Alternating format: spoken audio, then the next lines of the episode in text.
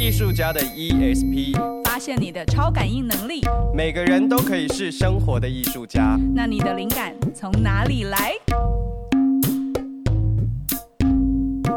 我记得那时候我去那个什么安塞啊，就是以前张艺谋拍的那个什么红黄土地有没有？嗯、就是他们那里有一个安塞腰鼓。嗯、安塞腰鼓在哪里？在陕西北边延安那附近。哦，对，我还印象很深刻，因为那时候呃，反正我也是大费周章，然后舟车劳顿，然后到了安塞，然后那一次也是很有趣，就是那个老师呢，他看到我到了之后，他就他比较年轻，然后他就说。嗯，好啊，那你就是访问一个鼓手，就是两百块啊。然后你要看一场安塞腰鼓的鼓啊，就是多少钱？一千块啊什么的。我讲的是人民币哦。嗯、然后我想说怎么办？我没有那么多钱呢。然后我就跟那个老师说：“你你你等一下哈，我想一下。”然后我就回饭店，好，饭店 没有窗户的饭店。然后我就想说，嗯。阿亮普学亮说路是问出来的，然后我就相信高手在民间，然后我就真的就走出去那个安塞镇哦，然后我发现那安塞镇很小，它就是一条街还两条街，然后这样从头走到尾大概一公里而已，然后一公里的尽头就是。就是窑洞，对，村庄外，然后另外一面的尽头也是一个黄土高原。你知道黄土高原意思就是都是黄黄的、土土的，就是那种风吹沙都黄黄的。对，然后我就想说，好吧，我真的必须要答应那个老师了。然后那个反正后来就是你杀我杀，就是杀 价完了之后，他就说，那我就收你两千块人民币。那你要跟我学安塞腰鼓。嗯，然后老师第一天就很高兴啊，他就说就。有载到一个台湾学生嘛？哎，再出去等啊那，然后可是他把我带出去，就镇上这样绕完一圈，宣传完他有台湾学生之后，他就往山上开，你知道吗？他就越开，我就觉得越毛。因为他他等于是他把你带出去，只是认识朋友，而不是带你去做场子或是对做什么。对，他就只是有个广播车广播，我有台湾学生啦。对，然后然后我就后来他就往山上开的时候，我就想说不妙。然后因为山上就人越来越少，然后老师一直跟我解释说，因为我太有名了，他就说他啦，不是我。他就说我我太有名了，如果我在广场教你安塞腰鼓，全部人一定都会来看，对你指指点点的这样子。然后说，所以我要把你带到山上去。然后我那时候就警报器就响了，你知道吗？然后我就赶快拿起手机一看，哎，还有讯号。然后我就赶快把就。拿手机就举高高嘛，因为老师在开车，然后我就跟老师合照一张。嗯、老师就突然说：“你在干嘛？”然后我就说：“哎，我很难得哎，就是跟老师要学安塞腰鼓，所以我一定要拍照留念，然后告诉大家，就是告诉。”呃，台湾的朋友，然后告诉大陆的朋友们，就是我要学安塞腰鼓，顺便把老师的电话放进去，帮你招生。然后老师就默默就这样，嘿嘿嘿，转弯，然后就往回走，他就转到比较山下，然后就是一个比较小凉亭，然后那里有几好几个人这样子。然后我就开始学我的安塞腰鼓。天哪！哦、我的妈呀！然后第二天的时候，你知道吗？他又要就是又要，又要把你带载上又又要把我载出去。我就想说，这次我就不能坐以待毙啊！然后我就拿童军小刀放在我口袋里头。然后就我一出去的时候，我就看到哇，他车上竟然有四个男生。然后我就说，我就说哇，老师你对我真好。那我们今天就可以去公园，因为我知道。安塞腰鼓，它其实有一点点类似像，嗯，哎、欸，我突然忘记那个名字，就是它其实是有走阵的，嗯，它就有走阵型，有梅花阵、龙门阵，嗯、然后其实阵型的头头，他们就是都要知道那个阵的，嗯，然后我就说太好了，老师，那今天我就可以在外面看你们走阵，然后我要把这个阵记下来，就那几个男生，就是他们下车之后。反正我们就是后来又去广场，然后就几个男生，然后我就说：“哎、欸，老师，为什么他没有跳？他没有跳的话，我就不知道他怎么走正。其实这些东西我上网查就有，但是我就是后来就是跟他们就是有一点类似像呃装傻的智取，对，就是就是玩玩玩玩玩。然后后来我就其实真的会走吗？他们其实会走，其实老师会走，但是我自己在观察的时候，我就发现他们的舞蹈已经被改过了，因为他们的东西不是原始形态的。嗯，哦，后来我就回去，我就查了百度，后来我就发现说，哦，原来在一九好像三零年还是二零年的时候，就是有一个大饥荒，那个饥荒其实是造成了。陕北更北的地方叫衡山，就是有一群人逃难逃到了安塞。嗯、那衡山其实离蒙古就超过一百公里了。然后那时候我就是想说大胆假设，小心求证。然后我就后来也是透过很多关系去询问，然后真的横山有老妖股。他是安塞腰鼓的前身。我刚刚横山有老 妖老 腰骨。后来我真的又在往北冲，结果我去我我一看到当地的人在跳横山老腰鼓的时候，我就可以很确认，他真的就是很纯粹型的舞蹈跟鼓的状态，因为他敲击出来的东西，呃，就是他没有为了表演而表演。嗯，然后那时候我就记得我在访问一个国家级传承人，他是横山老腰鼓的传承人，然后。我那时候就先跳了安塞腰鼓的给他看，毕竟我有学嘛，还付了钱。嗯、然后后来那个老师傅他就跟我说：“小姑娘，你要不要跟我一起，就是走到门口看看？因为我们是在窑洞访问。”然后他就指着那个窑洞的外面，他说：“你有你可以想象吗？每年到了九月、十月之后，这边就会开始下大雪。我们在这里想要种东西，那是真的要看老天的脸色。”因为如果他下了好几场大雪，或者是他那一年就是大干旱，我们根本就没有食物吃。嗯，然后他就说：“你，所以我们必须在每年的正月十五龙抬头的时候背上腰鼓，我们必须要走正，就是走那个那个古镇，然后那个古镇，想象那个上帝老天的视角会看到这个镇，很像在做。”密码哇，oh. 所以那个麦田圈就是这样来的啦。哦，oh. 那个外星人的麦田圈有没有？所以，所以龙抬头指的就是那个老天爷会往下看我们，就那个节气，对节气节气，他们就会做这件事情，而且他们会打鼓打很大声，那他们怕这个鼓声的震动没有办法传到天上去，所以他们也会用脚很在。打下去的那个过程中，把脚打开来，用力的踩地，踩地然后就是借由希望借由这样的震动，然后可以传到天。所以其实鼓声它也是有点像挂山一号讲的一样，就是你地我们知道了地的所在，知道天的所在，所以我们人就知道我们在这中间要该做什么。哇，这真的是一个很哎、欸，我你听你讲完，对，鸡皮疙瘩都起来了，对，但是。我我真的觉得这个真的是你没有亲身的去经历，你没有去 devote，、嗯、就是你没有把自己丢进去的话，你可能不会有这样的体验。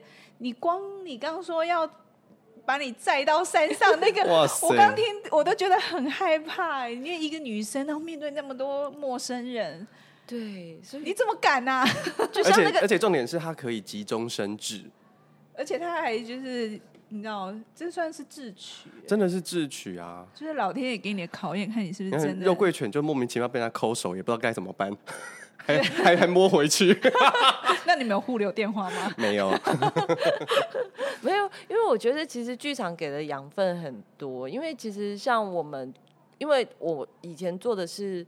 就是葛氏的剧场练习嘛，哦，跟那个观众稍微那个那个解释一下，葛氏葛罗托斯基是一个波兰的导演，那他现在已经过世了，那但是他那时候发展了一套非常激烈，然后非常有效，也非常高强度的身体训练。表演方法好，请继续。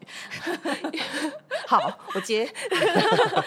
因为我觉得，呃，我以前在剧场受葛氏训练的时候，我觉得哇，就是那种考验意志力呀、啊，然后什么，就是一堆就是高难度动作这样的东西，可是后来当我有机会自己一个人出去，然后在面对这样陌生环境的时候，我后来才发现说，哎，有很多东西是以前剧场的训练资源给我的。就比如说，我要怎么样去马上知道这个老鼓手，嗯，他其实心里在想什么，或者他想要讲什么。嗯，其实我觉得很像我们在做格式训练的，比如说 follow leader。嗯，其实我不止。Follow 到这个 leader 的手或脚的动作，而是我们可以在同一个现场，我们同时同在，然后我可以感受到。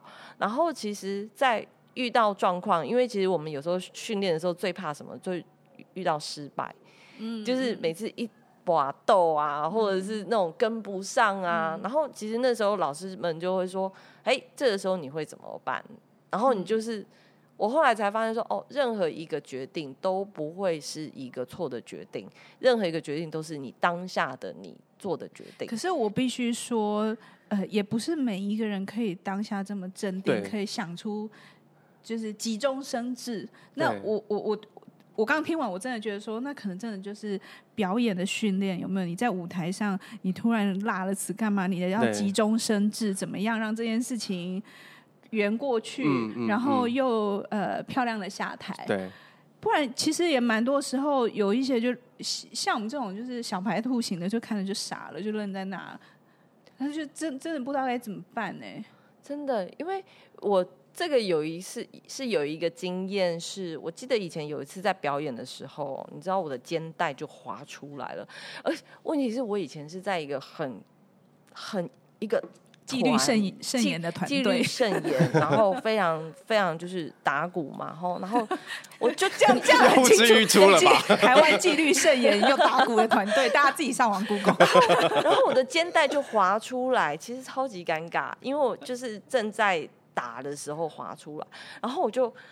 也没办法去拨它。我那时候当下是愣住的，当那时候我还是小小小的那个小菜鸟的时候，然后后来我就出去，然后我就跟老师说：“老师，我的那个肩带滑出来，我不知道怎么救。”然后那时候刚好我们演出完的下一个团队是一个原住民的团队，然后有一个原住民的绑腿还松掉了，然后那个那个原住民他就直接真的在台上蹲下来，然后就非常安静的一个人把绑腿绑好，老师就。指着他就说：“你现在会了吗？”真的是机会教育，真的哎。而且而且他就是不慌不忙，他就是做他自己。所以我要不慌不忙伸进去把他拉回来。对，而且万一我的肩带有花边怎么办？蕾丝边的哎，慢慢卷回来。说不定说不定观众会那一天会觉得哎，票房大。对，就是这个这个演出好有趣哦，在某个 Q 点上，红色肩带滑脱。因因为我突然发现说，哦，原来其实跟你的那个失误一起一起。共同在台上还蛮真是一个学习，从容。嗯，我觉得这种从容感、自在感，嗯，对，我觉得那一次就是一些东西，我觉得可能真的或多或少有影响到我去面对一些呃独自旅行上面遇到的问题。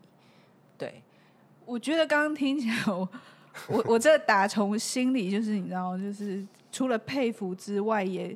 胆战心惊，哎，就是你，我我还听那个什么那个肉桂犬说，你除了在这些地方，还有什么非洲的什么 摊贩，嗯，不不找你钱这样，是不是？哦，那个那个有非洲跟马其顿，哦哦，它是两个的故事，两个故事，嗯，我想一下下哦。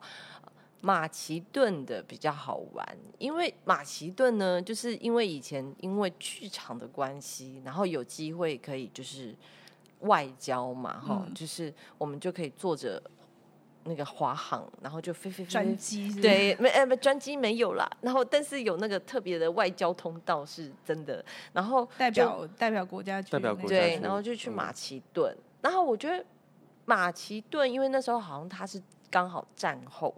然后其实是经济不是很富裕的时候，嗯，那时候呃，剧团也有给我们 per diem，就是生活费，嗯，但是通常给的生活费都是，比如说你在这里十天的生活费，所以他的钞票就不会是那种小小钞，一美金、两美金，不是，他就是给个五十美金和一百美金的那一种，哦，对。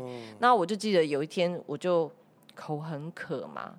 然后我就看到有一家商店嘛，然后我就进去就想说我要买矿泉水，这些东西都很符合逻辑，对不对？嗯、然后我再拿了五十块美金给他，然后呢，我也问了多少钱，然后我就等他找钱，结果那个老板就说 no no 没有钱可以找吗？No? 对，他就说这，他就突然改口说这一瓶水五十美金，坐地起价哎，对，然后很赶呢。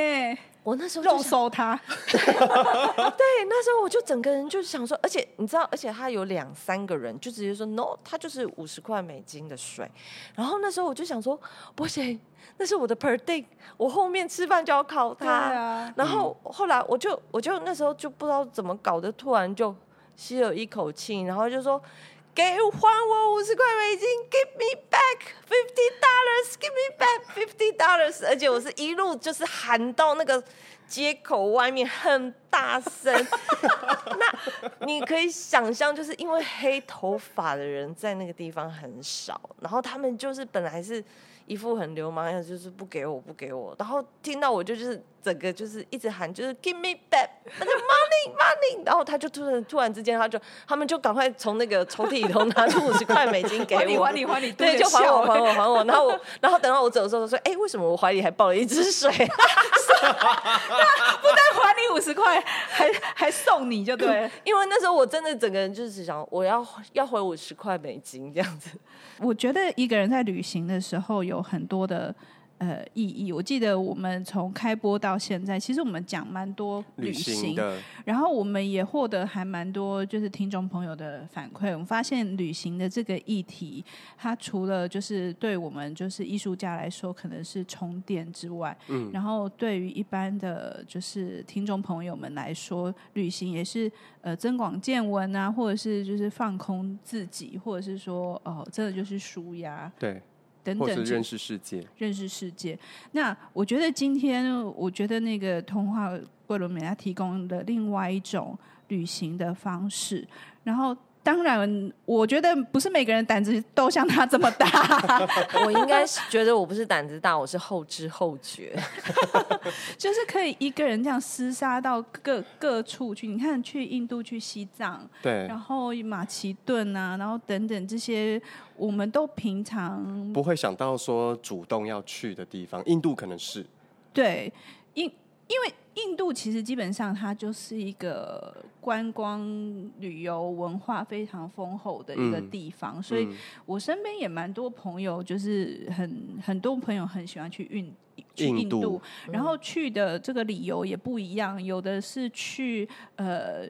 呃，像你们是去做 research，对不对？对。然后有的就是就是纯粹去观光。对。然后有的是去瑜瑜伽。瑜伽。嗯。我还有一个朋友，一个一个同学，他曾经去印度的那个 Rishikesh，他待了两年这样子。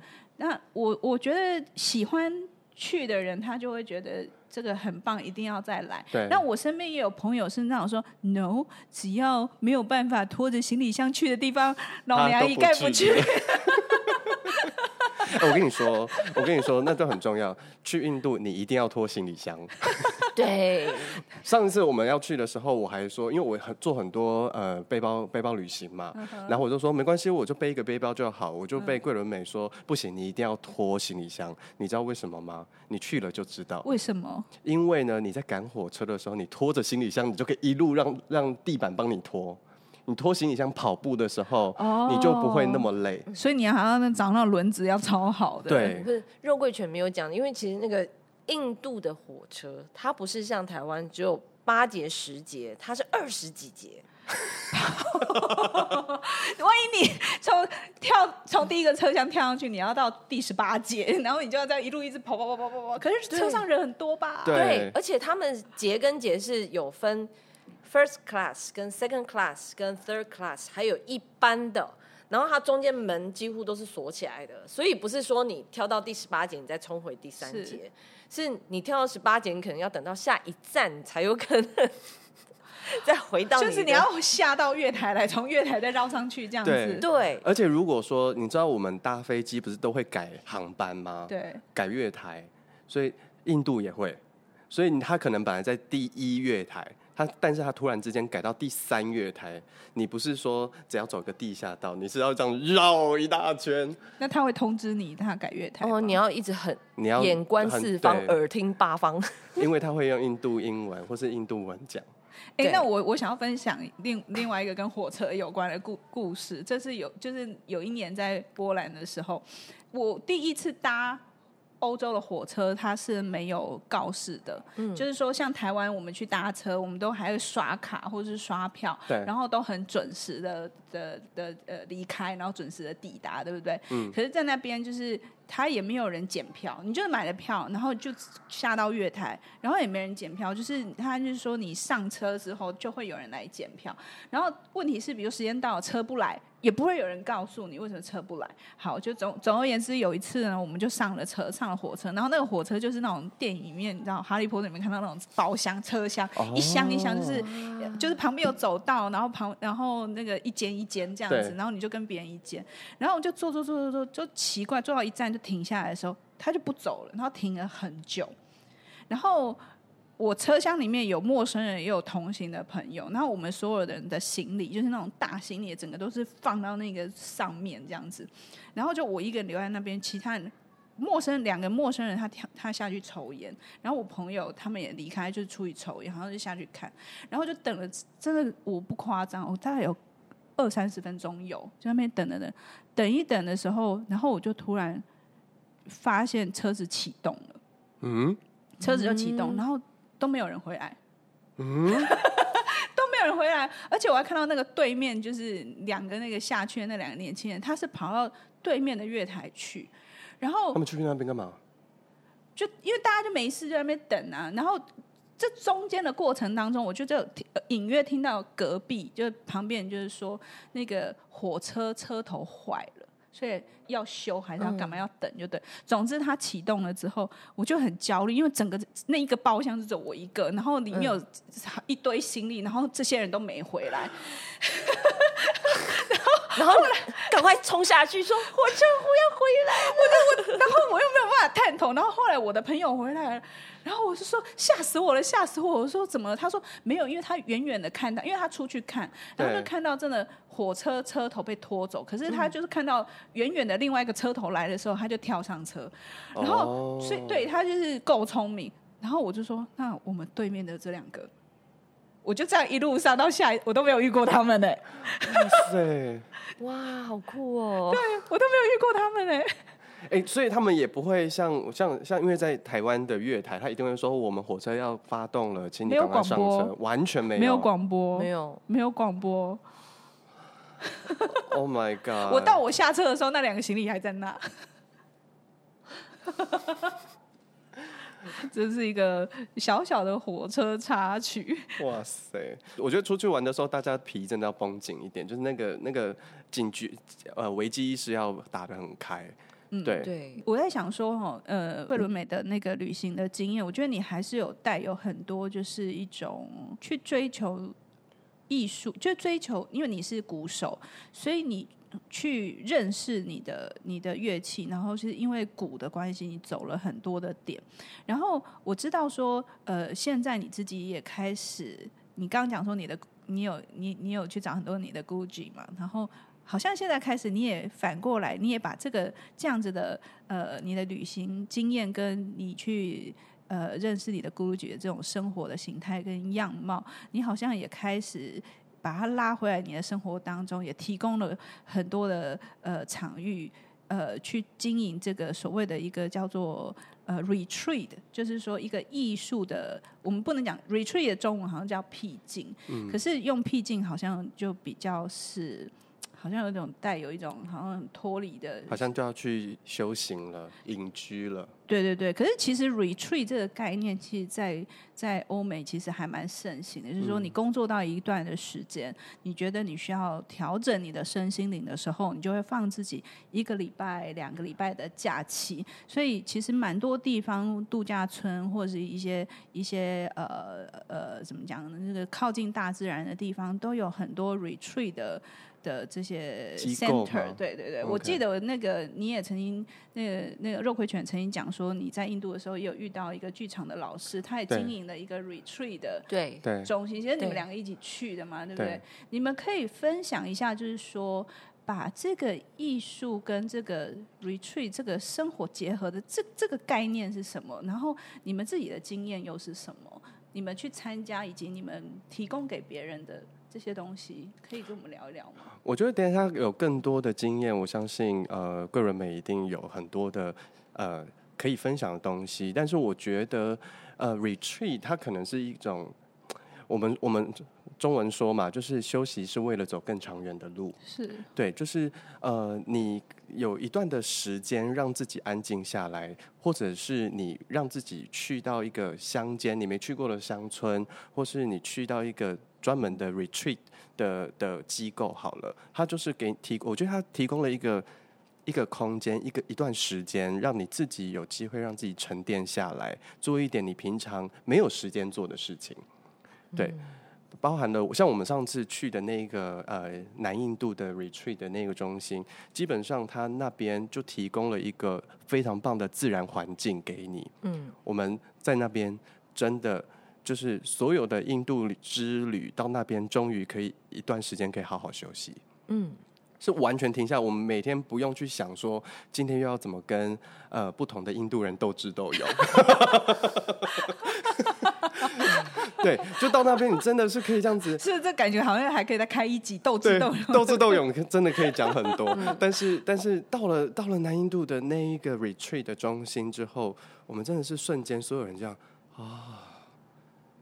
对，然后终于你有机会打开眼睛看到这里的自然环境，然后他们养了一匹马，一匹马，他们有养一匹白色的马，嗯，然后就会在那边走来走去，走来走去，然后有几只狗，就是你终于好像你回到了当下，嗯，嗯，肉桂犬讲的好像很。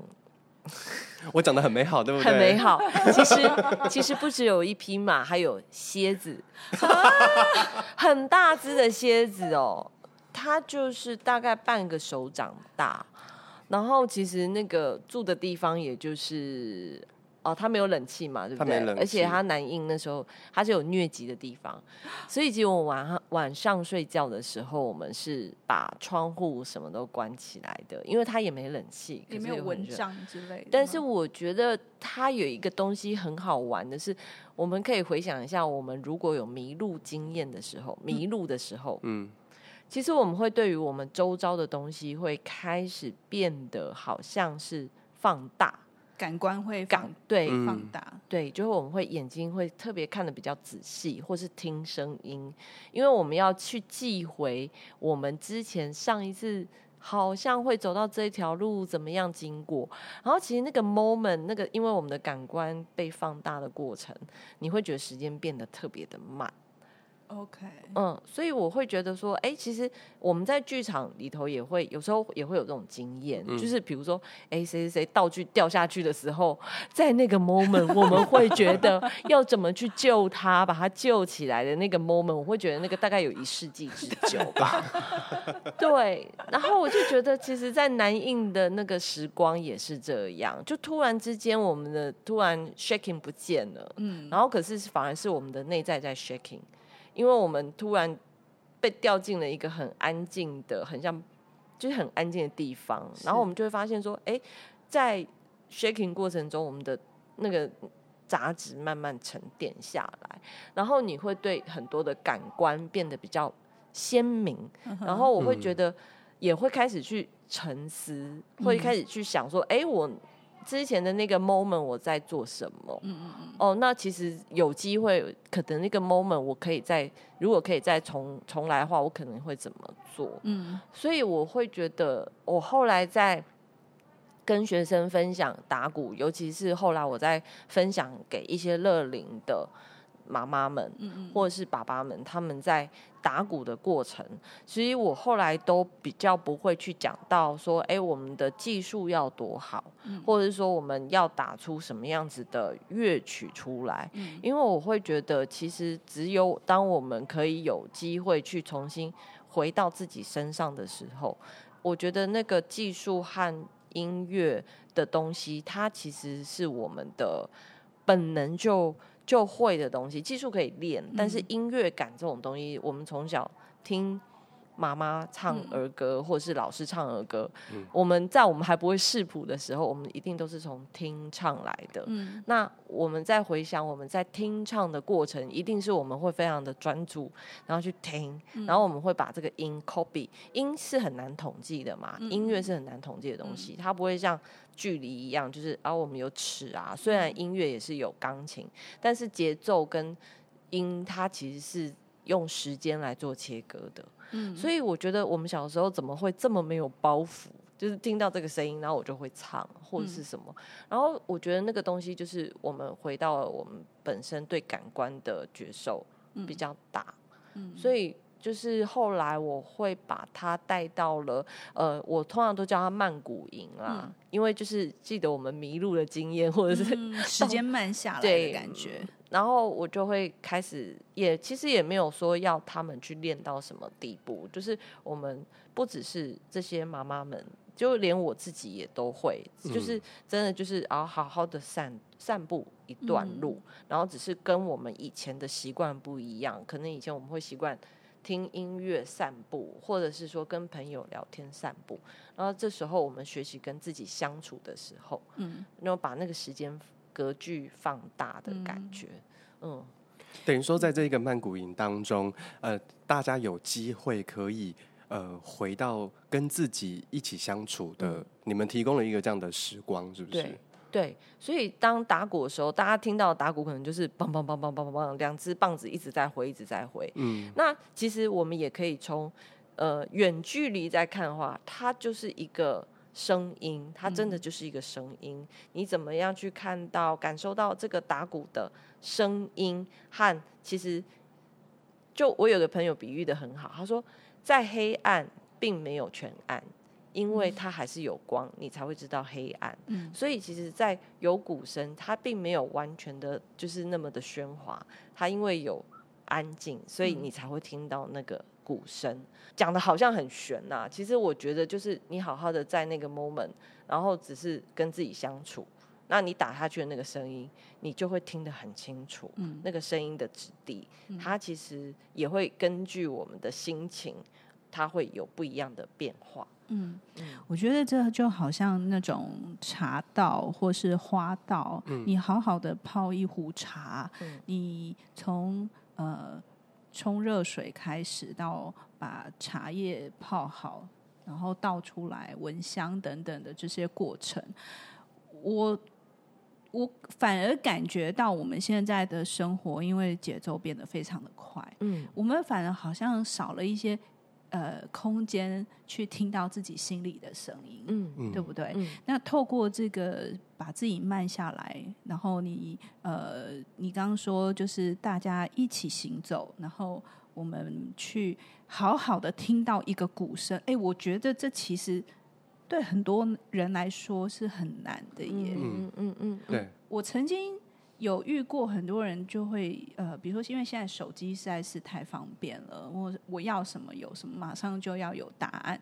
你要反而要好好的去看一本书，喝一杯茶，更不要说你去呃听一个音乐会，然后你自己要去呃打一，就是你把这个声音制造出来，然后你还要听自己。制造出来的这个声音，还有你要记下你制造出这个声响，你的身体的感受。哎，其实这里面是有很多的这个工作，对不对？嗯，身体体内有很多的工作。嗯、那我觉得这个过程真的就是好像可以帮助自己，就是当你没有办法出去旅行的时候，你好像可以回到你自己心里的状态，给自己一个跟自己相处的这个旅行，对，那一种心心里心里面的旅行，对对，我觉得这真的是很很值得，真的是很值得推广，而且我觉得。呃，我相信越繁繁忙的社会，我们其实应该是更需要这些，嗯，跟自己连接的。嗯，因为我后来发现一件事情很好玩哦，就是有时候我在上课的时候，有些初学者哦，他们上上课，他们上完第一堂课，他们有些人就会很挫折，他们挫折来自于为什么我没有办法跟隔壁的同学一样都会，嗯，或者说他们会觉得说，为什么我我就记不起来。然后我就会常常我会觉得开玩笑，就是说，哎，你记得你以前学英文的时候嘛？你二十六个字母你是怎么花多久时间背会的？那你花这二十六个字母背会之后，你花多少时间去拼这些单词？那些都是时间。可是我不知道为什么现在的我们哦，其实老实说，包含我，有的时候我我觉得我们给自己很多的。呃，难题吧，搬石头到自己的路前面，就是、嗯、哦，我现在学会，我一定就要立马会。嗯、我现在听了啊，我学不会，那我可能就是没有节奏感，我可能没有音乐感。嗯、那为什么隔壁同学会，我不会？嗯、然后我就会发现，呃，我们人有时候对自己还蛮蛮蛮残忍的，嗯、我自己会觉得啦。所以现在我觉得去旅行还有一个帮助，因为有些学生他会说，哎、欸。老师，我觉得你去旅行，你怎么变那么多？因为我以前是铁血教练来的，真的，就是那个差零点零一秒的那个秒差，我都会觉得不对，重来。现在看起来很慈眉善目，一个道人来的没有。我后来发现，其实我们现在当下，其实有的时候可以给自己多一点的时间，嗯，给自己一些时间，其实可能给自己多一分钟。其实也是一种很温柔的方式啊，我自己会觉得。然后还有一个就是，以前像我自己觉得我是一个很没自信的人，因为我眼睛都一直往外放。为什么我不如他？或者是说，有时候我会觉得说，为什么他诠释出来的东西，或者说这个人好有个性？然后我后来我自己这样摸索、摸索、摸索，也是学生教我的，我就发现说，其实你在那个时候，你可以很。很安然自得的跟自己相处，然后那个就是一个很大的自信。哦，这个很棒的提点，我觉得我自己会觉得一种接受自己、接纳、无条件接纳自己的感觉。但是你是什么样的状态接受了这些这个状态？因为我相信，我相信很多人就是因为，因为我们不管是打鼓也好，或是你做一个功课、做工作也好，你做你的专业，你一定希望自己是在这个业界是最最 top、最领、嗯、领尖的。然后我们一定会非常努力的去拼到那一个最最高端的那一刻。嗯不罢休，不不不停下来，然后就发现拼无止境。对，但是你要要在这一个，就是我们大家都在这一个追求完美的路上的时候，你是怎么样让自己说啊？我就接纳我现在的样子。因为很简单啊，因为你就会发现你自己会不开心啊，嗯，然后就会发现自己会觉得不开心之外，会发现自己好像很不足，很不足，很不足。可是。我觉得小孩子很可爱哈，小孩子他学会一个东西，他说：“我告诉你，我很厉害哟。”然后你就会觉得你这小孩子，可是他们就是在那个 moment，他们会觉得我他就是学习，然后他得到，他学习他得到，他就很肯定自己。嗯，然后我就发现，其实我自己会觉得我们现在的生活真的好，呃，说好紧张，好紧张是真的。我们好像就是真的，如果手机没有刷开，没有知道一些讯息，就会觉得自己好像跟。社会不一样哦，对，我觉得我自己在打鼓的时候，呃，因为前一阵子疫情，我自己也没办法练鼓，然后我就觉得我好虚，真的很虚，我不知道为什么。嗯、可是后来我回到了自己的排练场，可以开始打鼓的时候，是很强度高的强度打的打鼓练习。然后，可是，在那个时候，我突然觉得，哇，好踏实哦，嗯，因为我这时候可以最能。确定的就是我现在可以握着鼓棒，然后我现在可以打着鼓，嗯，然后我就觉得，哎、欸，这个好像就很够了耶。对，哦，一种呃足够，我够了的感觉。嗯，我觉得这个是一个接纳自己很重要的一个一个觉觉知，就是当我们一直觉得自己很不足、很不够的时候，其实我们心里面都散发着一种匮乏的感觉，就是永远觉得自己不够好。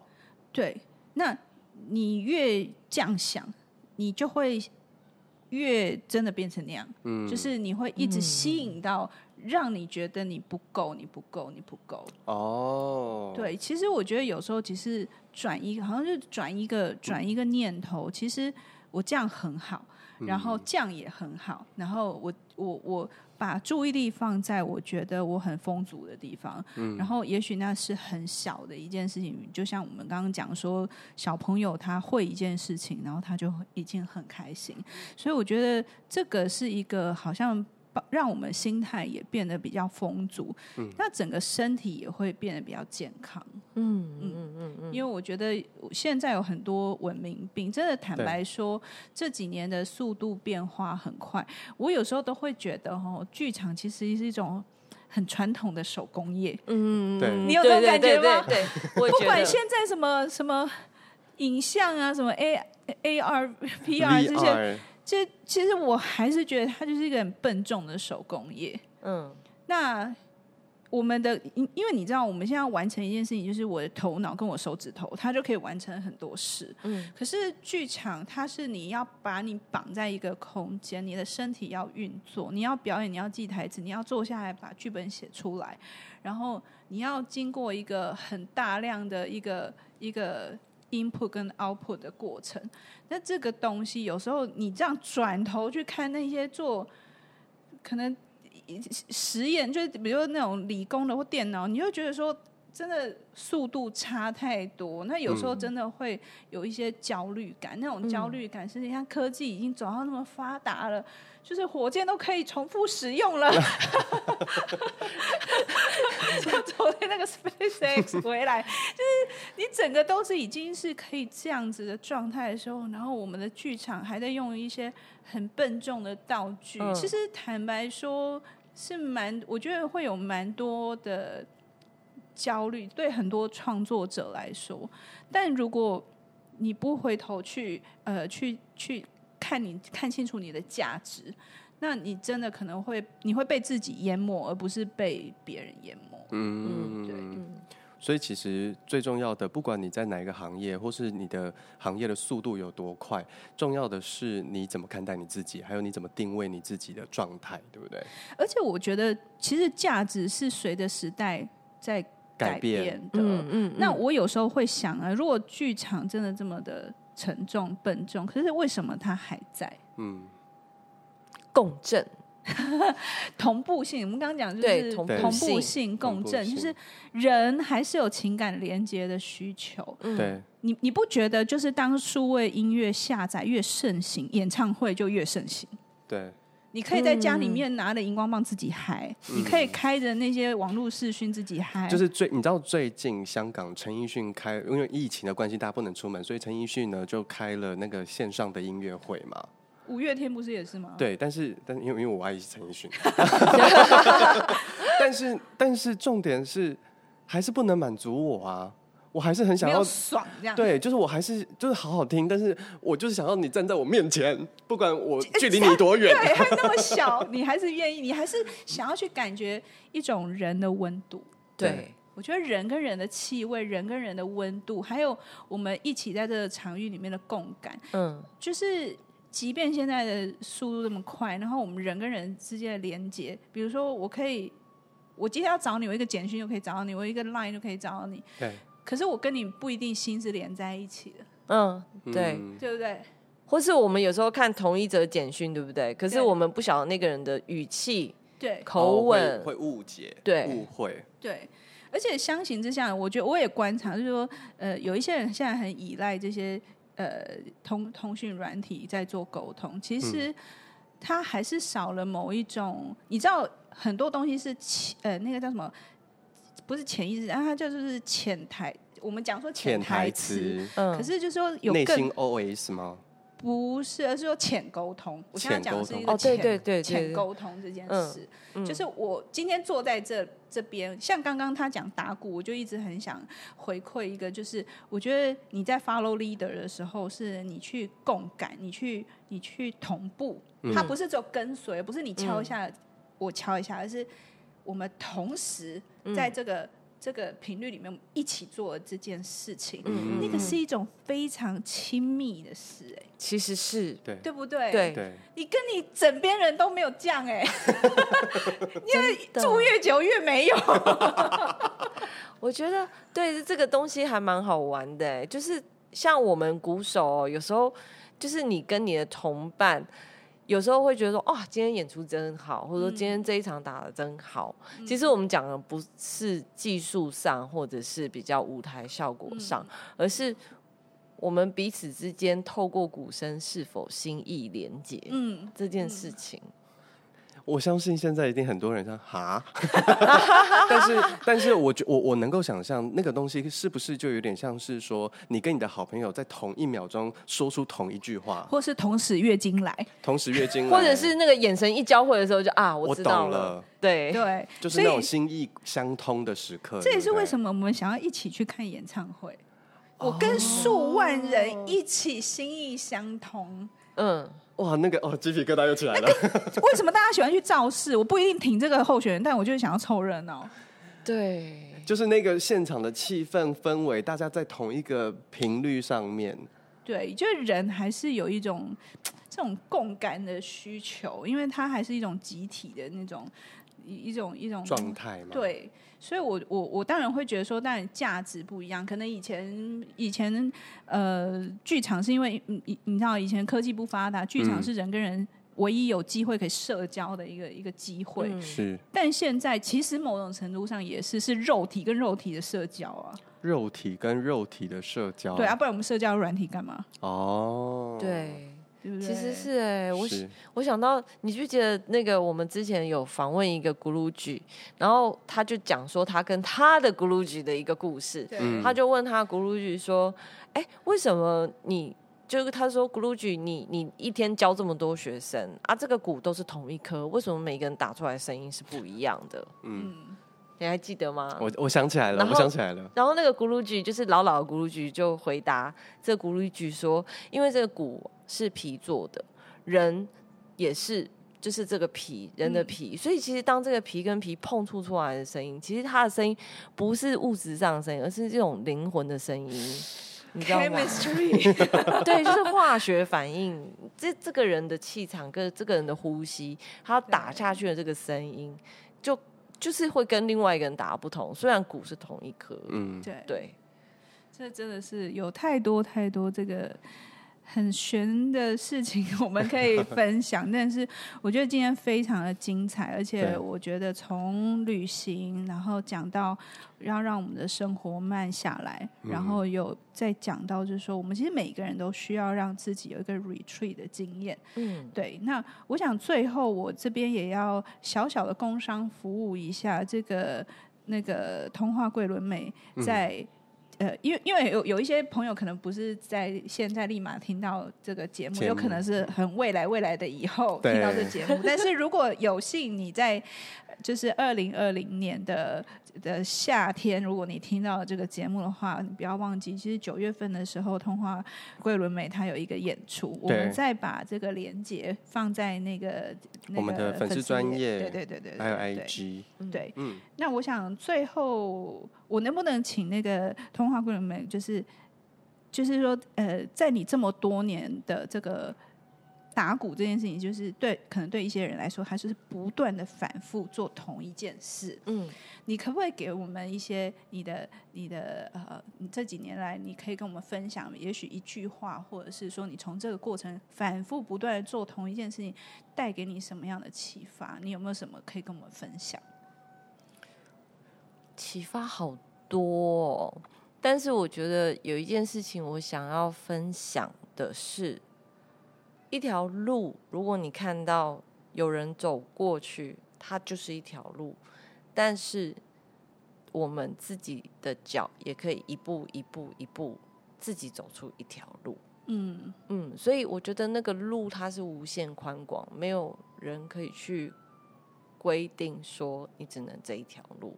嗯哼，对，嗯嗯，我觉得这很棒，真的很棒，就是你依循前人走出来的路，然后自己也成为走路、嗯、走出一条路的那个人，嗯、对不对？嗯，然后后面自然而然就有人跟上你的路，哎，再走出他自己的路。对，我希望是自己，就是很确认自己的脚步，好，像就这样走走走。如果前面没有路，就自己可以慢慢走出一条路。